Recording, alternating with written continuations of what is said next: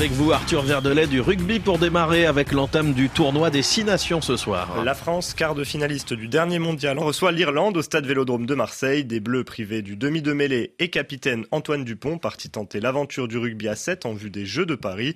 En son absence, c'est Grégory Aldrit qui portera le brassard, une fierté pour le troisième ligne de La Rochelle. Beaucoup de fierté, beaucoup d'honneur. C'est très facile, j'ai envie de dire. Voilà, j'ai un super groupe. On est, euh, on est quand même dans la lignée de, ce qu'on fait depuis 4 ans, donc on a beaucoup d'automatisme et, et, tout se passe très bien. Je pense que je suis pas un capitaine anglo-saxon ou un capitaine français. Voilà, je, le dis souvent, j'essaye de faire euh, à ma sauce à moi. J'essaye de, copier personne. J'essaye de, voilà, de rester moi-même euh, malgré cette, cette fonction. Bien sûr que, voilà, j'ai des, des, origines britanniques et ça peut aider à parler avec les arbitres. J'ai cette chance aussi d'avoir eu quand même pas mal de, matchs de, de Coupe d'Europe, donc d'avoir côtoyé les arbitres qu'on a au niveau international assez régulièrement. France-Irlande, coup d'envoi 20h, temps universel. En football, le Mercato a fermé ses portes dans la nuit au terme d'une dernière journée mouvementée, Arthur. Oui, Lyon accueille le milieu belge Aurel Mangala, mais pas l'Algérien Saïd Benrama, dont le prêt en provenance de West Ham a capoté dans les ultimes secondes. Hugo Ekitike a lui bien quitté le PSG pour Francfort, où il est prêté avec une option d'achat obligatoire s'élevant à 30 millions d'euros. Le Paris Saint-Germain, justement, qui se déplace à Strasbourg en ouverture de la 20e journée de Ligue 1. Les Parisiens, solides leaders du championnat, restent sur un match nul frustrant à domicile contre Brest, deux partout et voudront retrouver la victoire dans l'optique de préparer au mieux leur huitième de finale aller de Ligue des Champions face à la Real Sociedad le 14 février.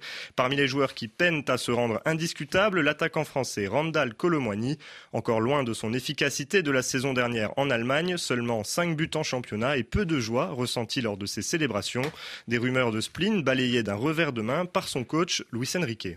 La verdad es que ni me había fijado cómo celebrar los goles, porque esto es tan personal Honnêtement, je n'ai pas vu comment Colomwani avait célébré ses buts. C'est quelque chose de si personnel.